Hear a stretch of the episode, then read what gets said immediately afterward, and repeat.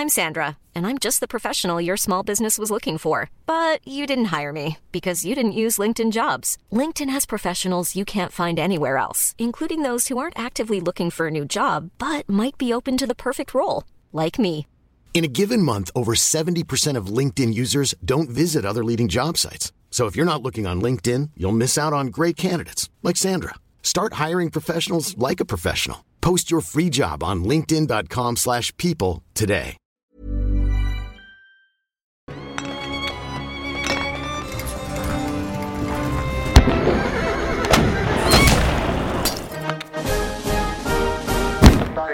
2,000 feet. Into the ag, 47 degrees. ¡Güey! Hey, crollos, amigos, cubra.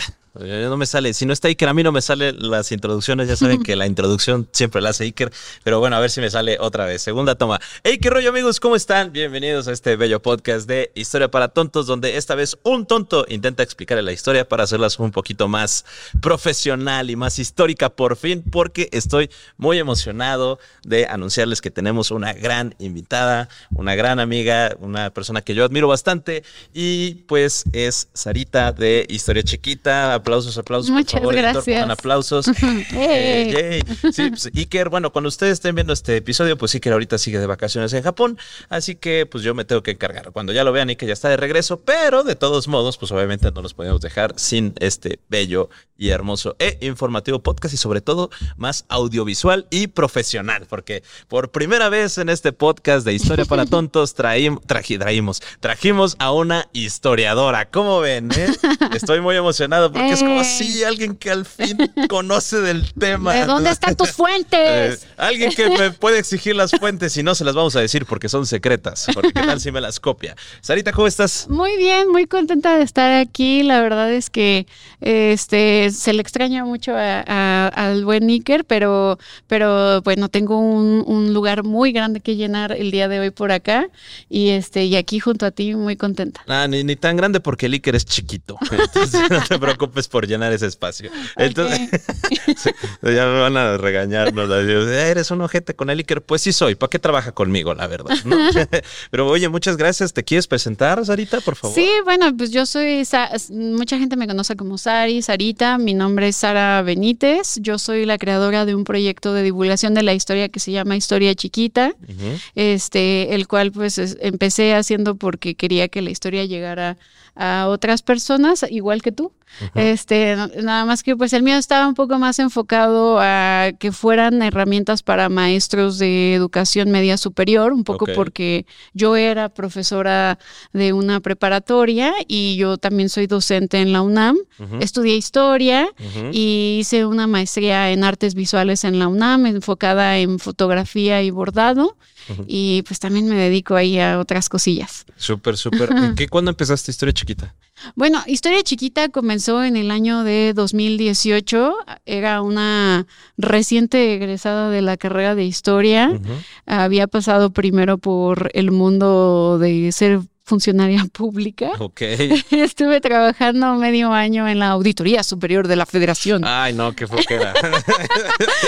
sí, como, y sí, era como, ya sabes, como, este, tenía que ir así toda, Sí, súper pública. toda Catrina. Y y- te decían como, eh, ya, deja- pásame estos millones, Sara. Y, o sea, está bien, pero pásate un moche, ¿no? Sí, bueno, o sea, yo, yo no era auditora, aunque mi puesto era de audi- o sea, el puesto como, como en algunas instituciones de gobierno, mi puesto era como de auditora, pero yo no era auditora, yo lo que hacía era como hacer revisión de los de los informes que se entregaban en la auditoría y yo le decía a la gente que hacía las auditorías en la repu- en el interior de la República así de ah pues esta palabra va con esto o este párrafo podemos economizarlo lingüísticamente así entonces era como editora en realidad. Suena increíble. Saludo a todos los auditores que les encanta la, su trabajo. Yo, la verdad, yo le estoy muy agradecida a la gente de la Auditoría Superior. Son gente súper linda. Siempre, o sea, la- mi ex jefe compró mi libro.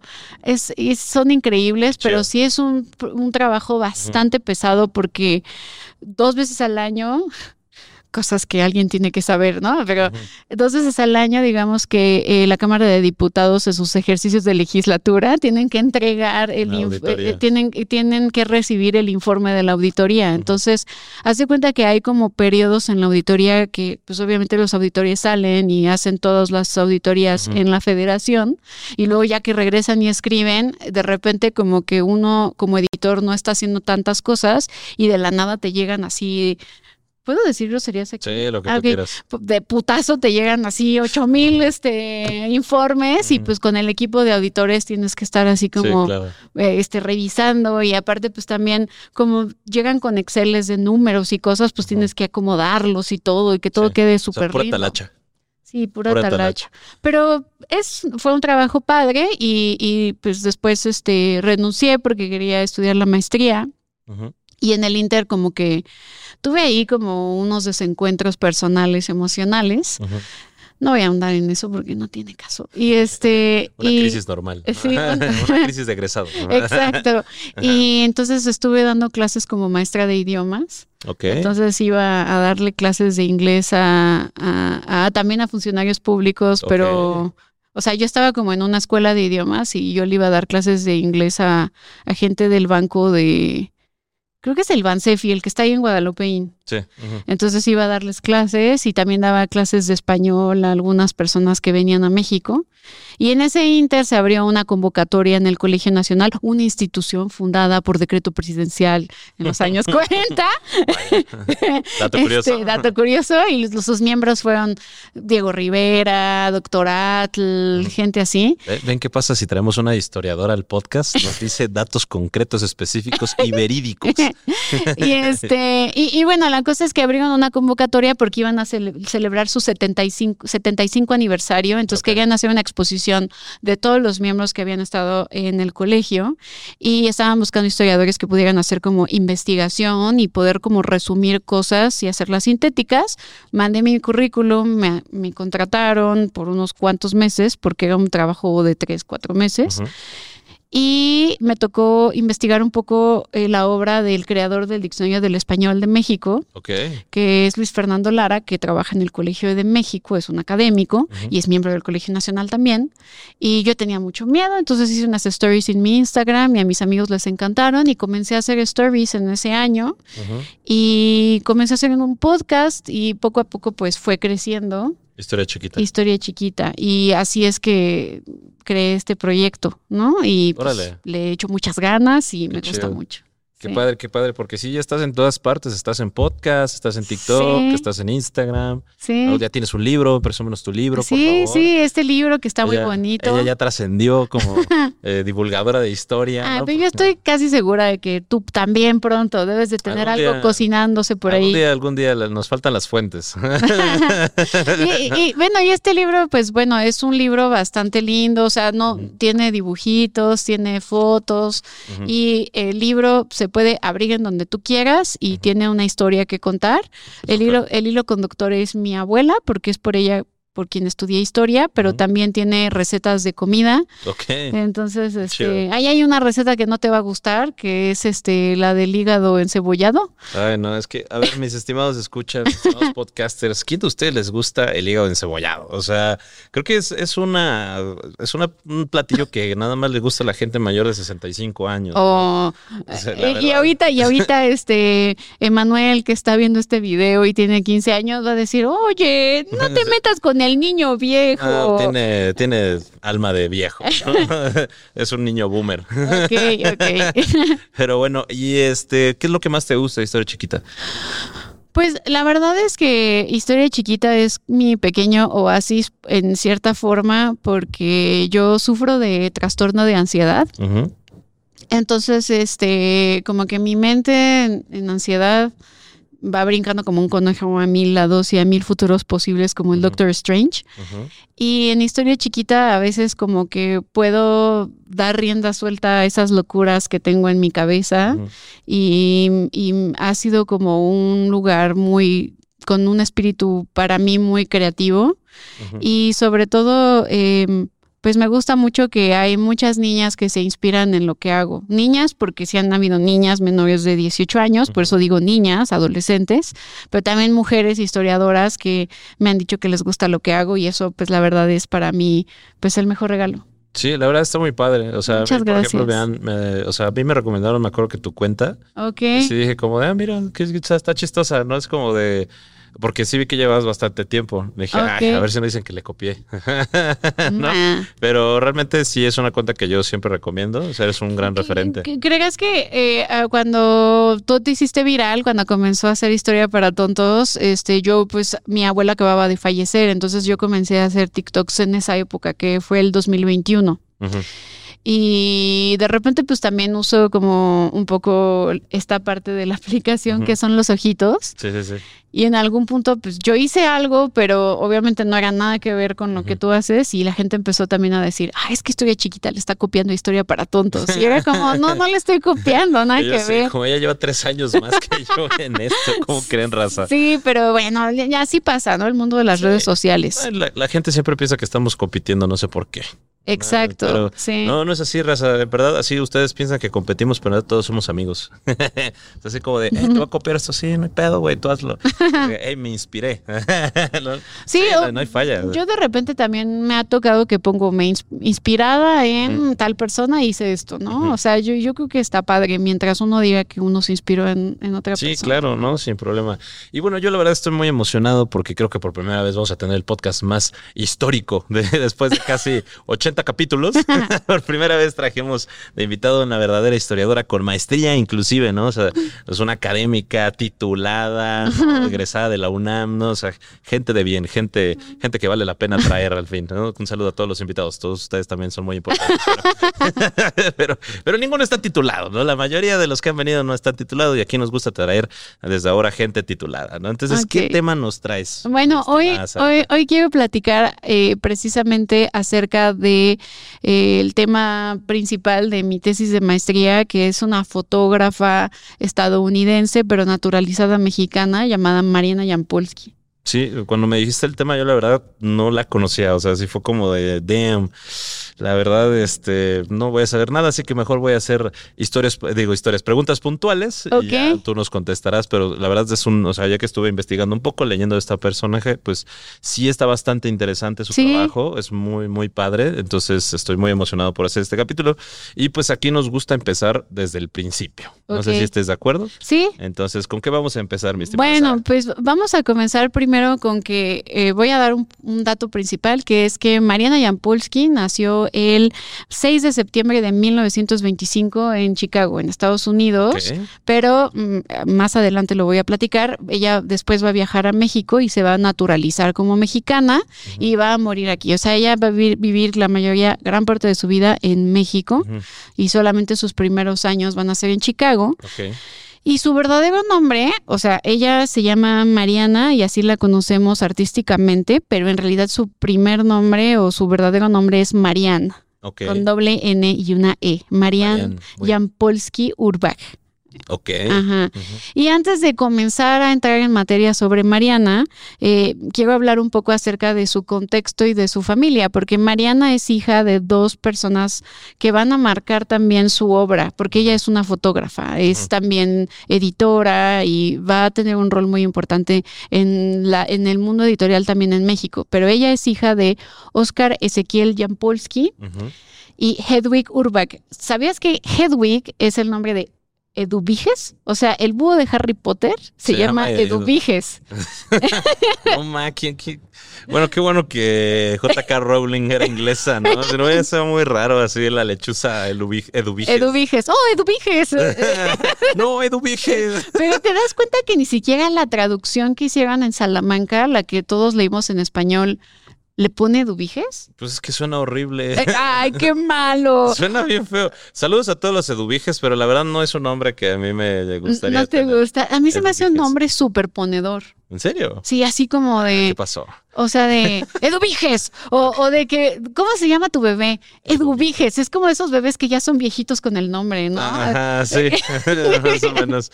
Es como llamarte, no sé, Rosalba, ¿no? Automáticamente naces con 60 Ojo, años. le mandamos un beso y un abrazo a todas las Rosalvas y Eduviges que que, sí. vean este podcast. No Sí, no- no tenemos nada en contra es- del nombre, pero es un nombre muy serio. ¿no? Sí. Como- Eso es como mi abuelo se llamaba Edilberto, ¿no? O sea, no me imagino como cuando era niño. O sea, y era así como, Edilberto. Así como de, ¿cómo le dices de cariño a un Edilberto? ¿No? Es así como, Pues es Beto, ¿no? Todos los Bertos son Betos, ¿no? Eh, Humberto, Heriberto, Eddie. Alberto. ¿Eddie Eddie. también? Ajá.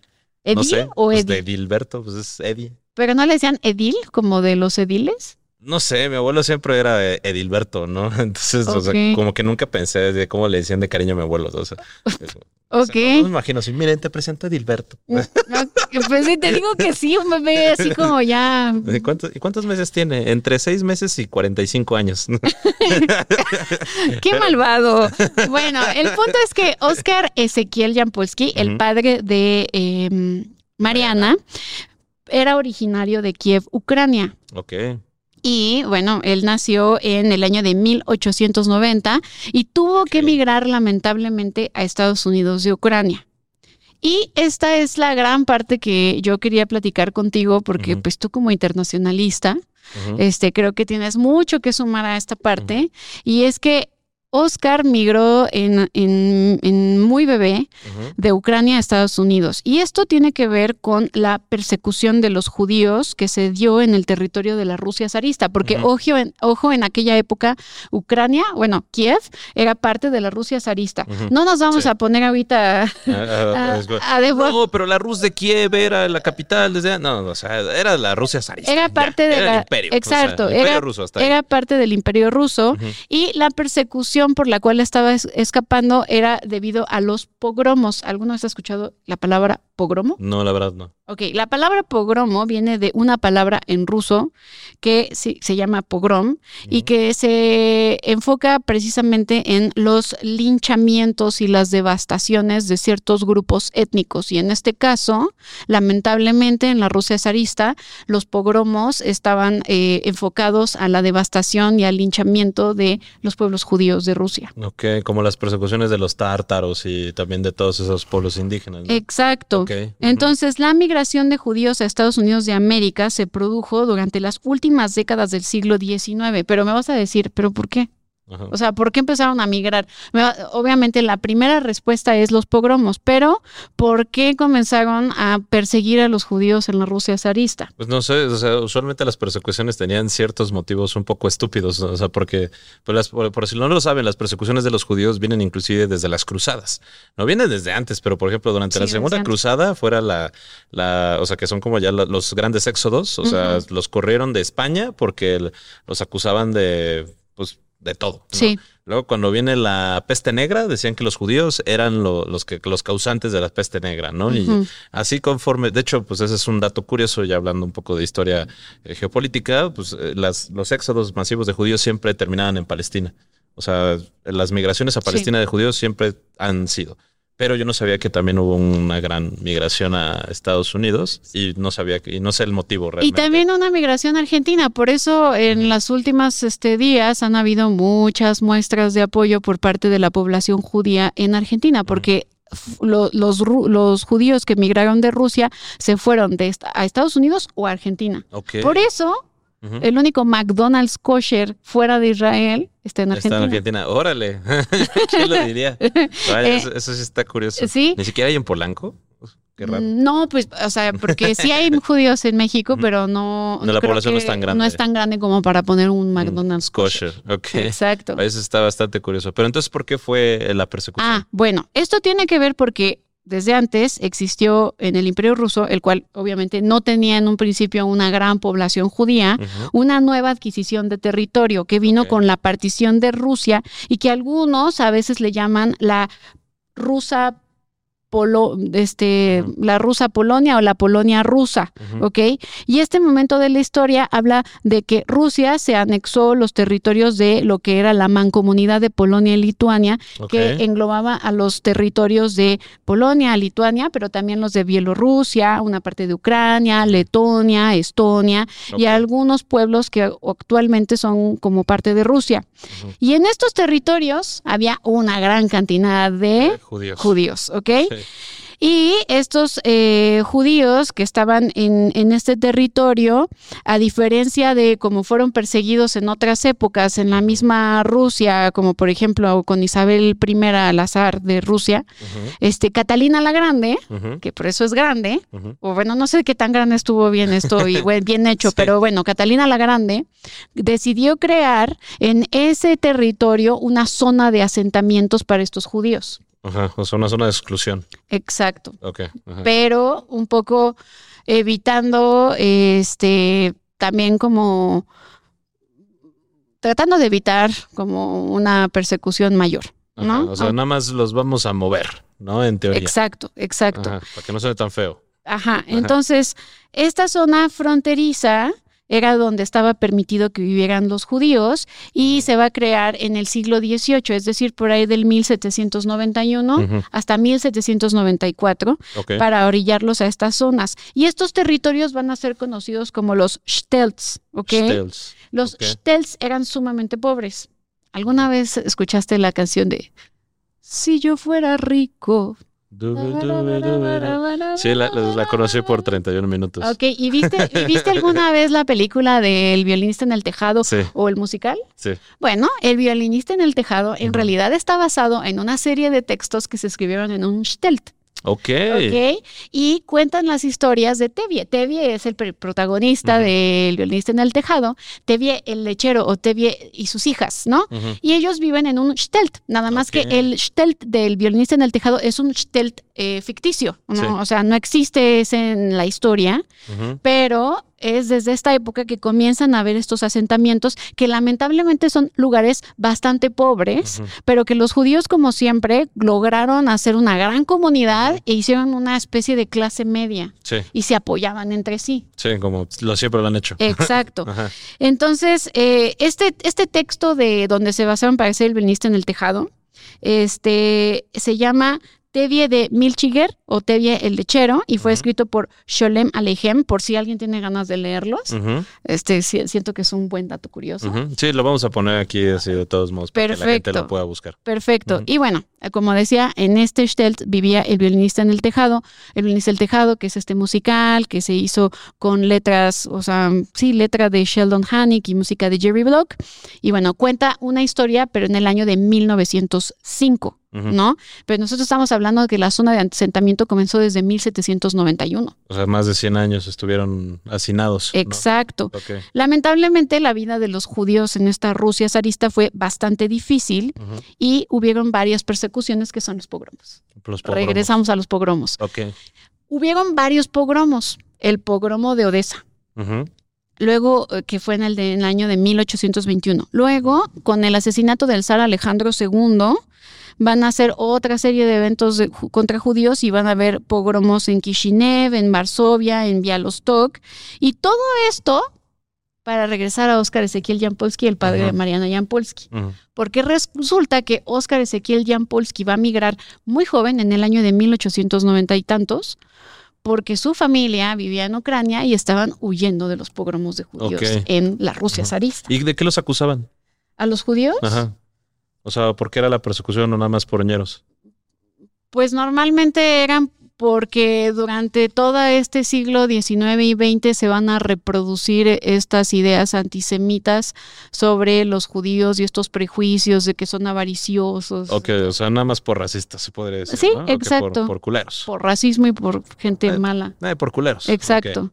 Ok. Echar la culpa a alguien, como siempre. Sí, pero esta serie de eventos que acabo de describir son definitorios en el contexto y la vida familiar de la fotógrafa que vamos a platicar, que es Mariana Sí. Jampolsky, porque también va a hablar mucho acerca de su, como que ella se va a separar mucho, ella es judía, pero ella no va a ser como Fanny Rabel. ¿Ubicas a Fanny Rabel? No. Fanny Rabel es otra artista, pero judía que sí va a lograr hacer este murales. Tiene un mural muy bonito en el, en el Centro Deportivo Israelí donde ah, habla un poco de la historia de Israel, por ejemplo. Entonces, Fanny Ravel es, es una, una miembro de un una grupo también de artistas, del cual voy a hablar ahorita en un ratito.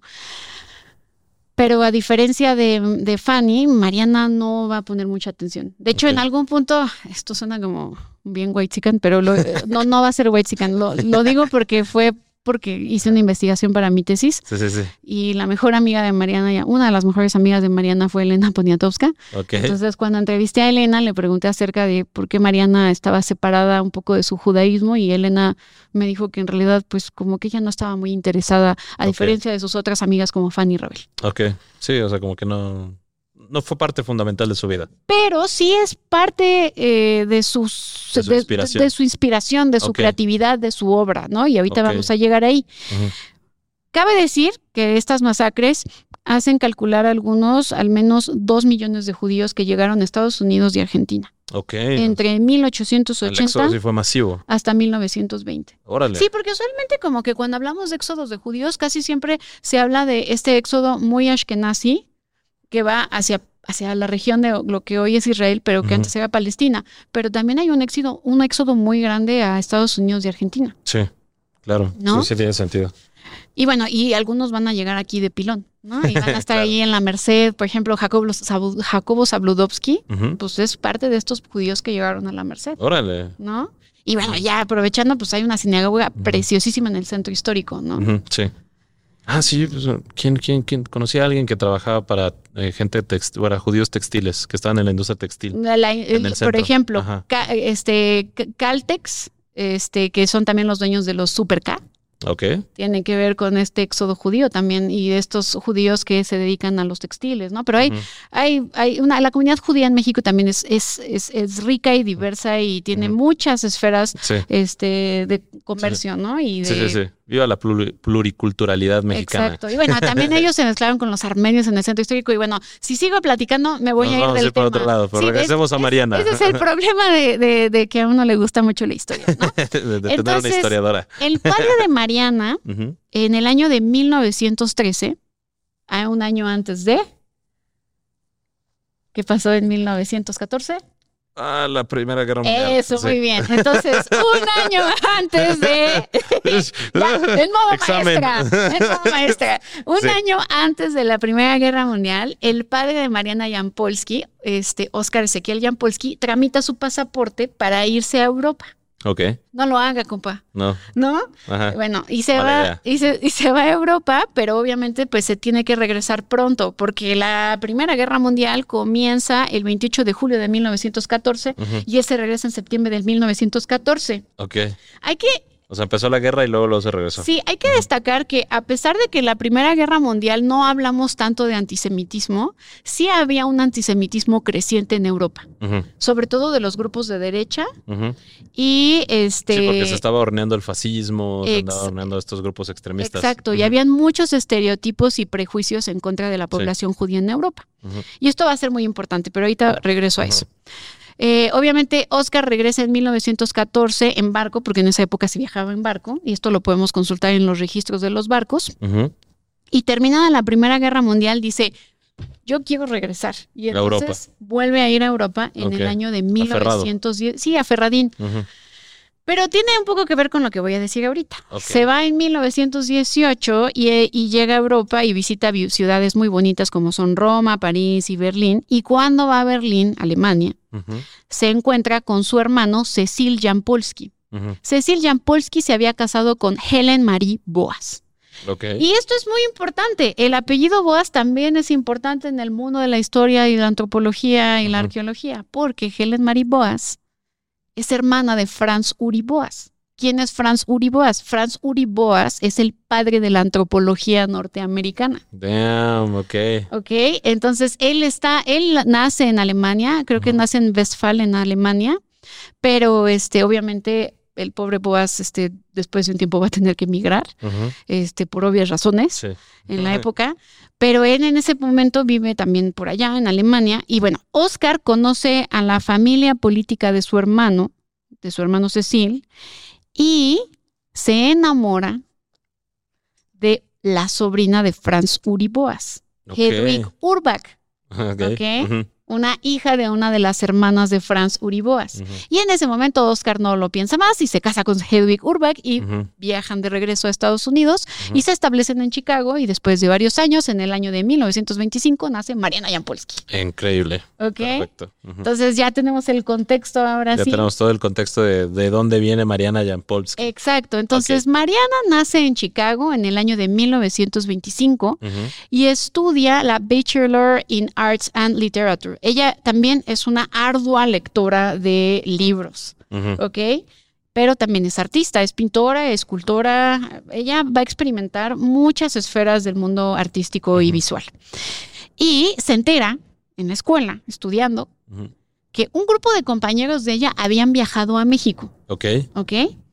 Y estos compañeros le dicen, conocimos a un grupo de artistas que crearon una especie de taller artístico antifascista llamado el Taller de Gráfica Popular. Ok. Entonces Mariana va a la conferencia, escucha todo esto y a diferencia de muchas de sus compañeras gringas, dice, oh Dios mío, necesito viajar a México. Ojo, ¿por qué está tan convencida y sin miedo de viajar a México en los años 40? Bueno, porque Franz Uriboas había estado en México también, su tío había vivido en México en el año de 1910, 1915 estuvo en México y fue maestro de Manuel Gamio, que es uno de los padres de la antropología y la arqueología en México.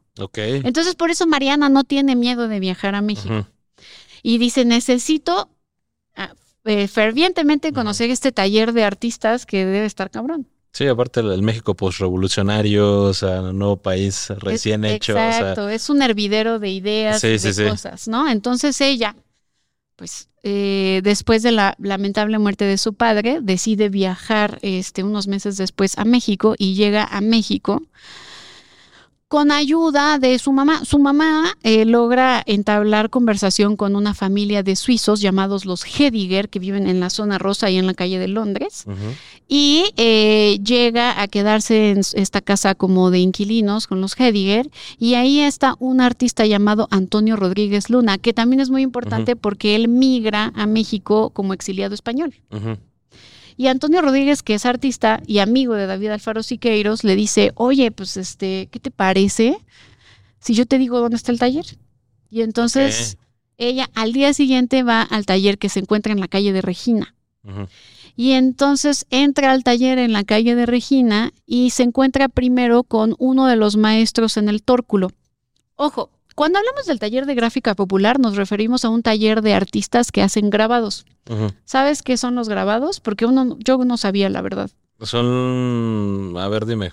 Ah, está bien. Es que cuando uno habla acerca de producción audiovisual, a veces hablamos de pinturas como son óleo, que es, normalmente es en caballete, o acuarelas. Pero cuando hablamos de grabado, hablamos de que se tiene que hacer una especie de placa De cierto material. Pueden ser, algunos lo hacen en madera, otros lo hacen en algún metal, y luego el metal lo van cortando con una especie de como navaja que es un buril. Ah, ya, ya, ya. Eh, Bueno, yo, me acuerdo que alguna vez tuve un, un taller así de arte, Ajá. pero me dieron una cosa rara, es como, como un caucho, ¿no? ajá, como un caucho Y tenías que dibujar, ajá, y con unas cuñitas estabas Ajá. ahí. Ah, sí. Exacto, ese Sí, es sí, un tipo de grabado y hay varios tipos de grabado. Por ejemplo, hay también grabados que se hacen las placas y luego se pone, ay, perdón, se pone la, el papel y con una especie de ácido este, se puede hacer el grabado.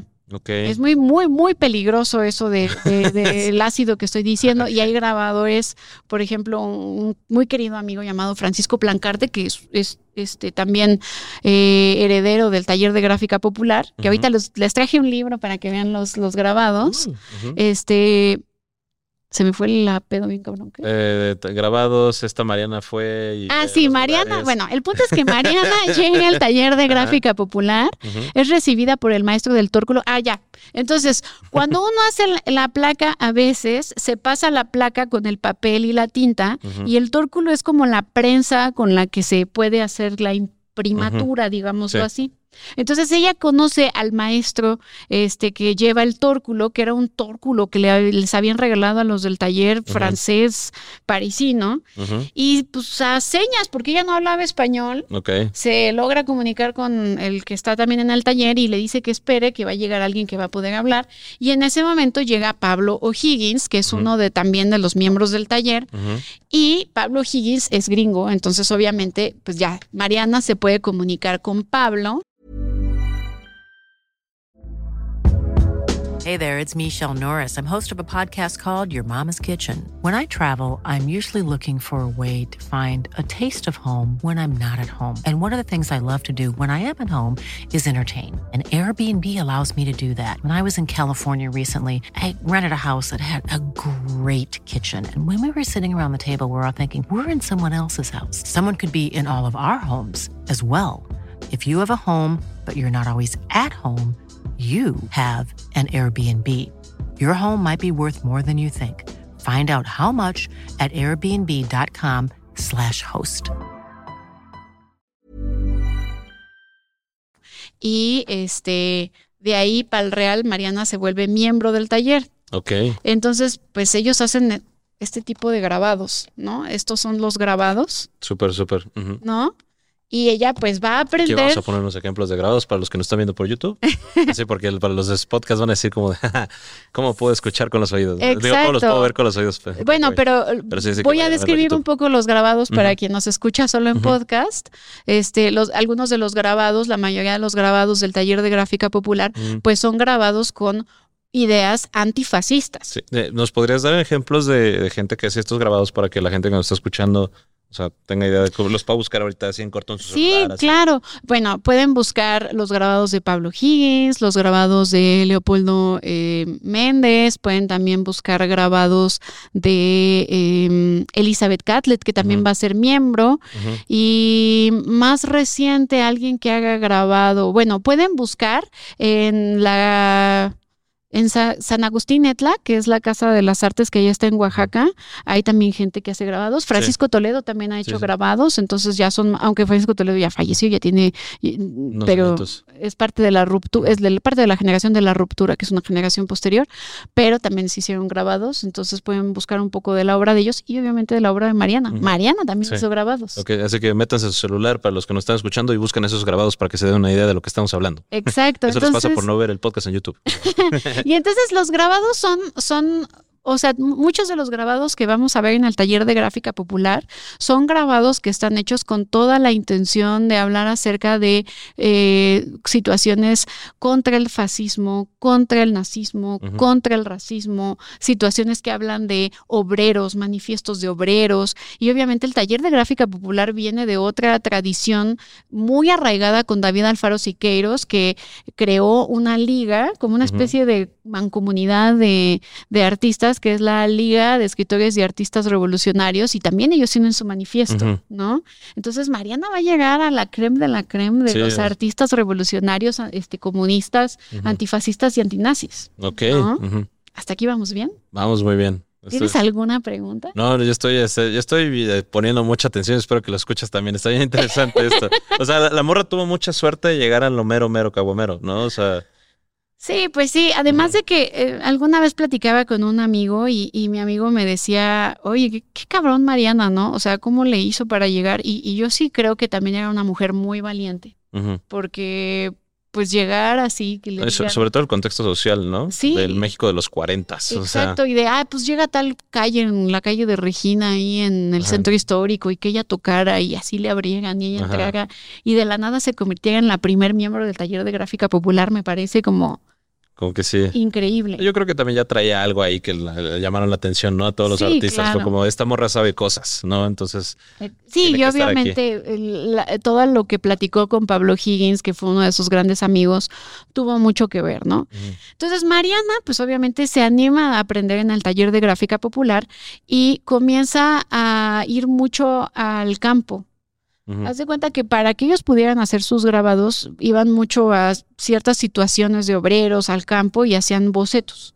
Y estos bocetos, pues ella los dibujaba y iba, pues era una gran caminante. De hecho, Elena Poniatowska le dice Mariana la de las piernas, eh, fuertes, porque ella era una gran caminante. Le encantaba caminar. Le encantaba caminar en los pueblos originarios de México, ¿no? Un poco también como estas fotógrafas como Bernice Colco, este, que ella también, eh, Bernice fotografió a la gente en Chiapas, eh, también como, ¿qué otra fotógrafa? Graciela Iturbide, que es una de mis fotógrafas favoritas y que se fue a fotografiar a, a los pueblos del norte, que a veces son llamados tarahumaras, aunque no me encanta llamarlas así, pero bueno. Depende de la región. Exacto, sí, ¿no? Entonces, Graciela Iturbide, este, es un poco más joven que Mariana, pero muy parecido a Graciela, ¿no? Entonces, eh, Mariana va a comenzar a hacerse de estos viajes al campo, va a hacer estas, em, estas caminatas eh, con Alberto Beltrán. Alberto Beltrán también va a ser miembro del taller de gráfica popular y él va a ser quien sobre todo le va a enseñar a hacer estas caminatas y dicen algunas fuentes que pues se hicieron novios y que a él le gustaba mucho hacer como dibujitos en el zaguán de Mariana recargado sobre la pared, ¿no? Y hay en el archivo de Mariana que se puede consultar en la Universidad Iberoamericana, este se pueden ver pues también algunos de los dibujos que le hacía Alberto a Mariana, ¿no? Y le hacía como dibujitos y caricaturitas y cosas así, ¿no? Ok. Entonces, nada más para acotar, sí me gustaría decir que quien recibe a Mariana es José Sánchez. Este, em, José Sánchez va a ser quien le va a mostrar el tórculo que tienen ahí en el taller y es un tórculo de París del año de 1871. Es una- un tórculo bastante antiguo, ¿no? Y bueno, en fin, Mariana se va a hacer del campo, va a hacerse de estas caminatas, va a hacer todos estos bocetos y después de un tiempo, este, aunque ella es muy amiga de todos los miembros del taller, eh, eh, va a llegar un miembro de la Bauhaus. Ujú. ¿Ubicas qué es la Bauhaus? No. Ok, no pasa nada, para eso estamos. La Staatliche Bauhaus o la Casa de la Construcción Estatal es la escuela de arquitectura, eh, arte y diseño que fue fundada en el año de 1919 por Walter Gropius, pero va a ser cerrada lamentablemente, ¿por qué crees? Por alemanes. Exacto, por el conflicto nacional socialista en Alemania. Por los Y Hannes-. Exacto. Y los y Hannes Meyer va a fungir como director de la Bauhaus eh, durante 1928 a 1930 y después del cierre en 1930 33, perdón, Meyer va a huir a la URSS, pero pues no va a ser muy querido, así que después va a migrar de la URSS en 1936 a Suiza y después va a llegar a México. Y, y en México se va a hacer muy amigo y muy, muy cercano al Politécnico Nacional Ok. Va a ayudar en algunas cuestiones de las escuela, de la escuela de arquitectura, este, va a dar pláticas en la Academia de San Carlos y todo esto porque va a recibir una invitación más tarde, en el año del 39, por Lázaro Cárdenas para hacerse el director del Instituto de Planificación y Urbanismo que está asociado a la Escuela Superior de Ingeniería y Arquitectura del Instituto Politécnico Nacional. Órale. Entonces, Hannes Emil Meyer va a ser muy importante para Mariana, porque hasta ahorita lo que he contado de Mariana es una artista que hace mucho gra- grabado, Ujú. Pero no he hablado de Mariana como la Fotógrafa. conocemos, que es Mariana la fotógrafa. ¿no? Entonces, Mariana la fotógrafa se va a decidir a ser fotógrafa porque Hannes Emil Meyer la va a comenzar a jalar para hacer una serie de retratos de los miembros del taller de gráfica popular. Porque así como en esta época los creadores de contenido sufren de repente por vivir de su contenido, Ok. pues en este caso Mariana y los miembros del taller de gráfica popular pues también sufren porque... Tiene que vivir de su arte. Exacto. Ajá. Entonces, Hannes Emil Meyer les va a ayudar a poder hacer una serie de cosas para que el taller tenga dinero. Entonces, Mariana le ayuda en algunas cosas y también es por eso que ella también se va a convertir en editora y va a comenzar a este, tomar fotografías de los miembros del taller. Ok. Y cuando toman las fotografías de los miembros del taller, dice, ah, caray, esto me gusta. Me Está gusta chido. la foto, está chido, ¿no? Y es ahí cuando comienza también a acercarse a Lola Álvarez Bravo. Ok. Lola Álvarez Bravo es una fotógrafa muy famosa eh, que aprendió también muchísimo de el maestro de Graciela Iturbide, Manuel Álvarez Bravo. Eran maridos, ¿ok? Ok. Esposos. Entonces, Lola Álvarez Bravo va a ser la maestra de Mariana Jampolsky. Y Mariana va a comenzar a aprender de foto al lado de Lola Álvarez Bravo. Mariana era muy cercana a su mamá, entonces también en el Inter, Lola Álvarez Bravo le va a ayudar a hacer una serie de cuestiones eh, empresariales y migratorias para atraer a su mamá a México y van a fundar con Lola, Lola Álvarez Bravo, Mariana y la mamá de Mariana el Instituto de Belleza Hedwig SADCB. Aunque después Hedwig eh, se da cuenta que su negocio y su giro más bien debería de ser una especie de eh, casa de eh, inquilinos, como la de Hey Arnold. Y entonces, este, más bien se va a dedicar a tener una casa de huéspedes donde va a recibir gente de muchos lados, obviamente, y los va a atender. Pero me estoy adelantando un poco. Mariana va a tener muchos problemas migratorios para quedarse en México. Ujú. De hecho, en algún punto como que va a tener que pagar una multa porque Secretaría de Relaciones Exteriores se da cuenta que Mariana gana dinero en el taller y en realidad ella no debería de estar ganando dinero. Sí, porque es turista, entre comillas. Exacto, entonces, bueno, era estudiante, entonces, este, en el Inter, después de que de- deja de ser novia de, de- del- del señor que le enseña a andar en el campo, se va a ser novia de un señor llamado Héctor Peralta. Ok.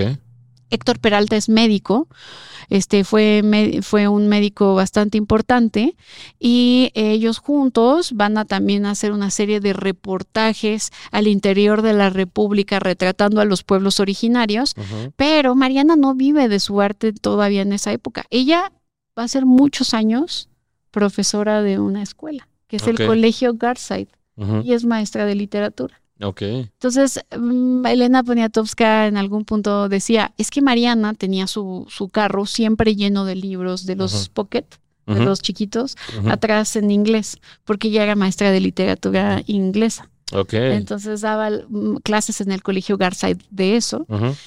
Y de eso medio vivía, pero al mismo tiempo estaba en el mundo editorial, en el mundo de la fotografía, en el taller, aunque en un punto va a quebrar con el taller y se va a salir junto con Leopoldo Méndez y Pablo Higgins, se salen del taller y comienzan a hacer un proyecto eh, juntos y viajan al interior de la República para tomar fotografías de pueblos originarios y es de ese viaje que sale un libro llamado Lo, lo, lo eterno y lo efímero del arte popular mexicano. Ok. Y son, son dos tomos muy bonitos de fotografías, de objetos, de lo que Mariana fotografía. Y más tarde, eh, poco a poco, ella va a comenzar a, a tomar este eh, la batuta en proyectos eh, editoriales. Uno de los famosos proyectos editoriales en los que va a trabajar Mariana va a ser en los libros de la SEP de los años 70. Que así como los libros de la SEP de ahora, también fueron cuestionados los libros de la, de la SEP en esa época. Hasta Octavio Paz este, escribió de los libros y todo. Mariana se dedicó a hacer la eh, edición de, de, creo que el libro de ciencias naturales. Y es muy curioso porque esos libros de los años 70 usan una tipografía que es la tipografía que se va a utilizar también en las placas que se van a dejar en la luna. ¿A poco? Ajá, es un tipo, de, un tipo de fuente que se usa, que Mariana y todos los del grupo que estaba obviamente dentro de la elaboración de los libros de la SEP, van a escoger este tipo de tipografía y fuente para hacer los libros, ¿no? Ok. También hizo varios libros como el de Y se hizo la comida, creo que se llama, con Bob Shalwick, que es otro gran fotógrafo también. o este, y bueno, antes de que me vaya más hacia la foto de Mariana, quiero decir que Mariana se casa con Héctor Peralta y así logra, obviamente, regularizar su situación migratoria, pero después de algunos años se va a divorciar y su mamá en la casa de inquilinos o de casa de huéspedes recibe a un señor que venía de la FAO, la FAO que es la este ah, la de cuestiones agrarias de la Ah, sí. Ajá, sí. Eh, ay, ¿cómo se llama la FAO? Ahora sí, se me fue la la Organización de las Naciones Unidas para la Alimentación y la Agricultura. Ok. Llega este señor que es Arjen van der Sluis, un eh, holandés que llega a la casa de huéspedes de Hedwig. Y obviamente ahí es que ella se enamora de Arjen y junto con Arjen comienzan a hacer viajes al interior también de la República. Y esto va a ser muy padre porque Mariana se va a hacer muy famosa por tener un eh, bocho blanco. Ok. Y entonces ella hace estos viajes en su bocho blanco y va fotografiando. Entonces las fotos de Mariana son muy bellas porque comienzan desde cómo llega al pueblo, se baja y va tomando, mientras va caminando, cómo va adentrándose al pueblo. No le gustaba que la gente que fotografiaba posara. No les decía así como, Así a ver, como, a ver, ponte". y No. acomoda y no sé No, qué. no, no, platicaba con la gente, la conocía y después de eso les pedía tomarse las fotografías. Ok. ¿Por qué hablé de su tío al principio? Porque esto tiene que ver con una parte muy de antropología. Franz Uriboas, de cierta forma, le heredó a Mariana esto de cómo acercarse a los A pueblos originarios y a la gente y fotografiarla. Mariana era una persona muy exigente consigo misma. Entonces, muchas de las fotos de Mariana que se hicieron virales y famosas en los años, a principios del siglo XX, eran las que a ella le gustaban. Pero después de la muerte de Mariana, se hizo una fundación, que es la Fundación Mariana Jampolsky, Ujú. y se le dio un poco de divulgación a, a su obra. Elena Poniatowska fue parte de la fundación porque era una gran amiga de Mariana. Y más tarde, la Universidad Iberoamericana, con ayuda de la doctora Laura Pérez y el eh, ex marido de Mariana, Argen, bueno, el viudo de Mariana, no ex marido, el viudo de Mariana. Argen, eh, van a hacer todo este movimiento para que la universidad reciba el archivo y se puedan ah, hacer investigaciones en torno a las fotos de Mariana. Y es que ahora hemos conocido nuevas facetas de Mariana. Ok. ¿no? Una de las cosas que a mí me gustan mucho de la obra de Mariana Jampolsky es que a ella le escandaliza muchísimo la creciente occidentalización de los pueblos originarios. Es decir, eh, la impronta de los Mickey Mouse dentro de eh, las ofrendas, eh, la Coca-Cola, que está Sí. presente en Chiapas y en los pueblos originarios, esta preocupación que en algún punto también la externó Elena Poniatowska, donde los pueblos antes tomaban pulque y mezcal y ahora toman cerveza. Entonces, esta preocupación va a estar vigente en todas las fotografías de Mariana. Y sus últimas obras van a ser bastante interesantes porque son en torno a la cultura transfronteriza en Tijuana. Entonces también tiene fotos de grafitis en Tijuana, de los panteones, de gente viejita, de niños. Entonces Mariana es una fotógrafa que amó a México y tanto lo amó que se naturalizó mexicana. ¿No? Aplicó la de Chabela Vargas. Exacto, se Órale. convirtió en mexicana. Ajá, el mexicano nace donde que el mexicano Y quiere. bueno, aquí, aquí traigo algunas de estas cosas. Por ejemplo, esta foto precisamente es la que nos deja vigente esta, esta preocupación de la segunda, así le llamaba ella, la segunda conquista, que es la inmersión de elementos occidentalizadores en contextos de pueblos originarios. Y esta es una lata de Kellogg's, si te das cuenta. Sí. Entonces ella va a fotografiar estas cosas, ¿no? Va, va, y tiene también, mm, la mayoría de sus fotos están, eh, ¿cómo se llama? Están reveladas en blanco y negro, pero también tienen fotos a color, ¿no? Y esta es mi querida Mariana para que le pongan rostro, ya Sí, grande. de todos modos lo vamos a poner acá atrás Ajá, para que ustedes la conozcan como yo la estoy conociendo el día de hoy. ok. Sí. Y pues es, es, eso era de lo que yo quería venir hoy a platicar un poco. Obviamente me faltaron miles de cosas. Por ejemplo, ella estudió en, es, con el Lola Álvarez Bravo, pero también estuvo en, en San Carlos estudiando. Eh, luego con Héctor Peralta, el- su primer marido, eh, un tiempo estuvo en un taller de cerámica, porque aparte Héctor Peralta y su familia tenían una trajinera en Xochimilco, entonces fundaron un taller en donde hicieron también obras. Entonces tiene varias facetas y convivió con todos los miembros del taller. Otra de las que son bastante importantes del taller de gráfica popular, sin duda son, este, es, es, perdón, Elizabeth Catlett, que es una afrodescendiente que decidió también unirse al taller y es muy famosa por toda su obra en cerámica y en escultura, sobre todo de madera, pero también tiene grabados en donde eh, Elizabeth Catlett retrata la situación de racismo que existía en, Estados Unidos.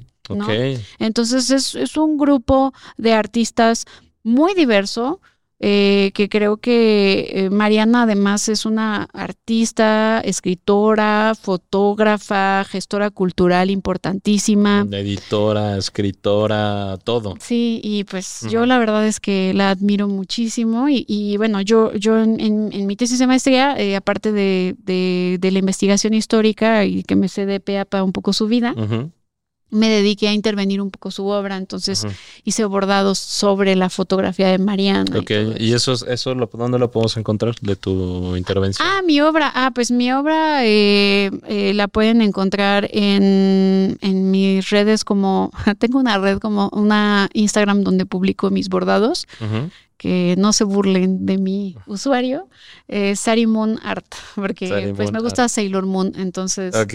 este, por eso se llama así Sari Moon Art, y ahí están todos mis bordados, en donde también retomo fotografías de Mariana, y bueno, también hago diseños sonoros sobre el viaje de Mariana en su bocho, Ok, súper. sí. Qué chido, qué interesante. Eso me hace muy interesante porque sí es una persona que no, yo no conocía. Entonces, eso es lo que me gusta mucho. Ya ven, traer un historiador está chido.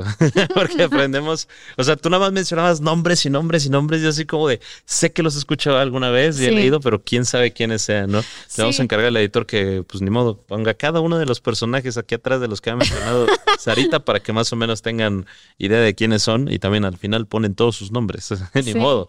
Pero sí, no, pues muchas gracias. La verdad, sí es algo bastante interesante porque creo que, bueno, esto es parte de la historia del arte mexicana, ¿no? Sí, Que sí es para mí muy desconocida. O sea, en este podcast nos encargamos mucho más como el arte pues, del otro lado, ¿no? O sea, del Claro. punto de vista geopolítico, eventos Sí. históricos y todo así, pero creo que sí tenemos que tomar más esta parte, ¿no? De la historia del arte que tiene que ver como mucho con la cultura de México. Sí, y, y bueno, es que además el taller de gráfica popular es un grupo de artistas bastante interesante que sí diferencia muchísimo al grupo de los muralistas, como son los tres grandes que son Rivera, este, David Alfaro Siqueiros y Orozco.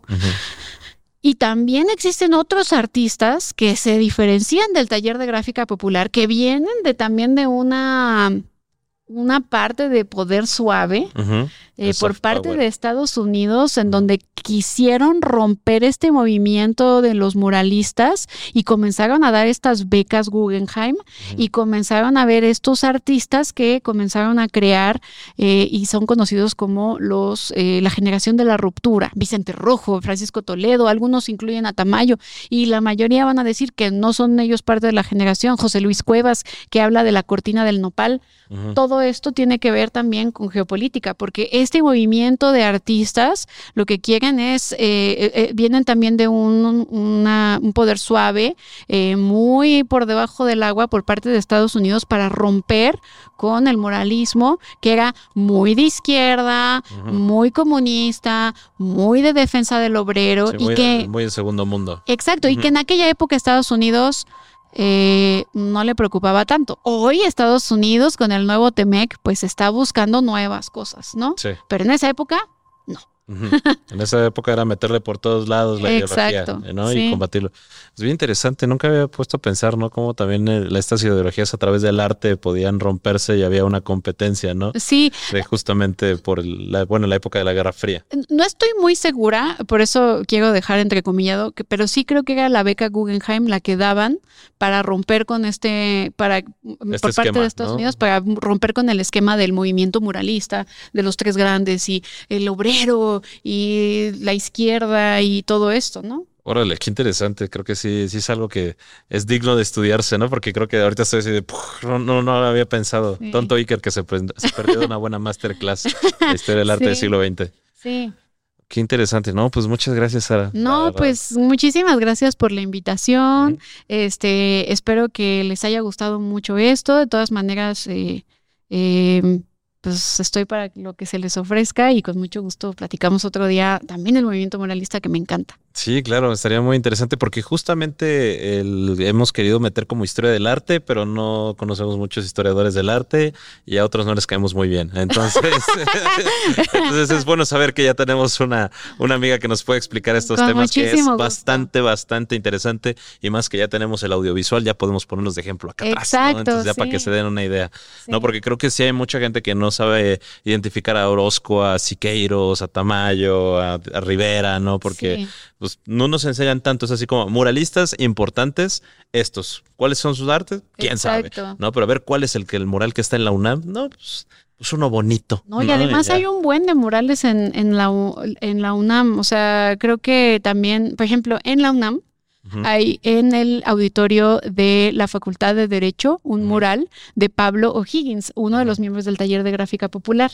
Y ese mural en realidad estaba en un edificio en el centro que era del Seguro Social, pero eh, se va a quitar con una técnica llamada la técnica del estrapo que separa el pigmento que es del grosor de una ala de mariposa y luego se pega en una especie de tela y lo envuelven en rollos y luego lo restauraron y lo volvieron a poner en la Facultad de Derecho en el auditorio, por ¿Qué? ejemplo.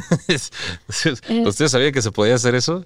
Yo no. Eh, Por ejemplo, este también sucedió para la restauración del mural de eh, un paseo dominical en la Alameda Central. Ese estaba en un hotel, pero con el terremoto se tuvo que cambiar y por eso el Museo Mural es el capelo de ese gran mural. Y hay muchos murales que se tuvieron que rescatar en el 85. Te están todos los del Centro Médico que muchos de ellos se rescataron con la técnica del estrapo. Hay uno de David Alfaro Siqueiros, hay otro de Luis, Luis Nishizawa, que es otro artista también muy importante.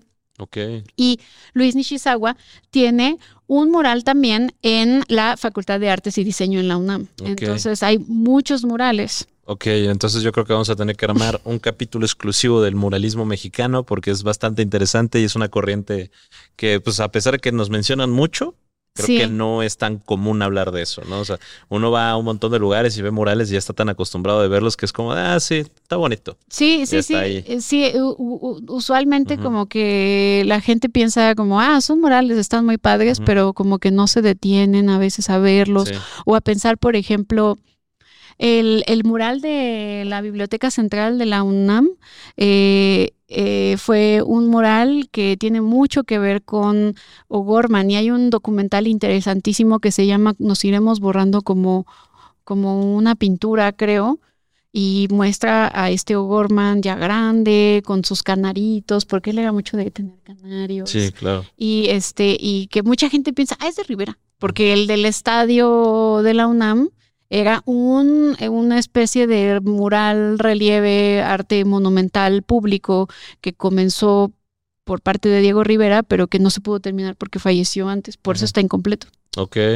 Yo apenas el último de Diego Rivera que conocí fue el que está en la Universidad Chapingo. A poco Ajá. sí. ese tengo muchas ganas de verlo ese no lo conozco Eh, Y de hecho, es, no, es porque la- gracias a los directivos de Chapingo nos dejaron entrar, pero en eh, no, de- no, deja- no dejan entrar no dejan entrar. Órale. Siempre está cerrado, es como muy exclusivo de los alumnos y esa vez fuimos a dar una plática y nos dieron la oportunidad y nos lo explicaron y todo. Está muy, muy padre, Eh, está muy bonito. es lo mismo que el mural que está en el centro deportivo israelí que ese pues nada más lo puedes ver si estás en el, en el Ajá, deportivo. sí, más o ¿no? menos. Y ese lo hizo Fanny Rabel y cuenta la historia del pueblo judío. Y oh, también hay que hablar de, de mu- mujeres que hicieron murales, como por ejemplo Elena Huerta, que hace poco tuve la oportunidad de ir a Saltillo y conocí uno de sus grandes murales.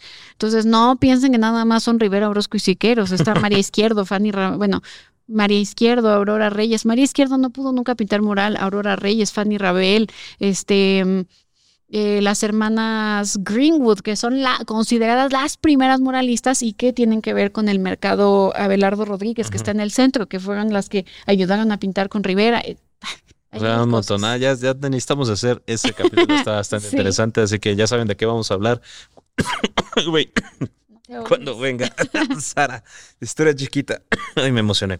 Este, no, pues muchas gracias, Sara. O sea, la verdad, algo que quieras anunciar, algo nuevo, tus redes, tus proyectos. Pues nada, yo los invito muchísimo a que me sigan en Instagram como Historia Chiquita, en, en TikTok como Historia Chiquita y en nuestro canal de YouTube también como Historia Chiquita. Tenemos un podcast en el que pronto espero que también puedan ir Claro tú que sí. y, y el, el caballero que está en Japón Sí. y, este, y platicar un poco más este, de, sus, de sus gustos y también de lo que a ustedes les gusta de historia y pues eso es todo.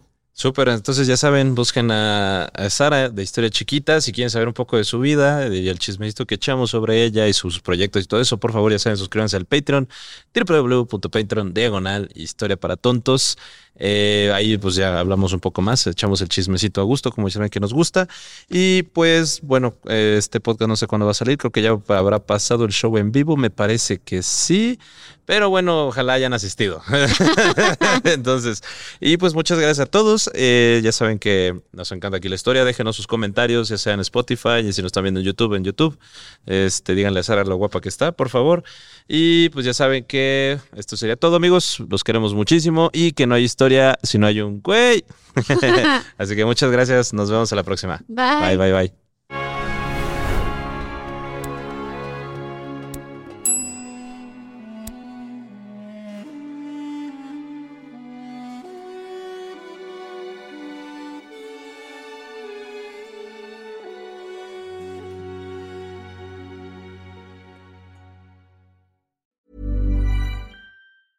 Hey, folks, I'm Mark Marin from the WTF Podcast, and this episode is brought to you by Kleenex Ultra Soft Tissues, your ally to help tackle your allergy symptoms this season. I love the change of seasons, but nobody loves pollen and all those other things floating in the air that make you sneeze during this nice weather. Kleenex Ultra Soft Tissues are hypoallergenic and allergist approved, so fight back against watery eyes and runny noses without worrying about irritating your skin. For this allergy season, grab Kleenex and face allergies head on.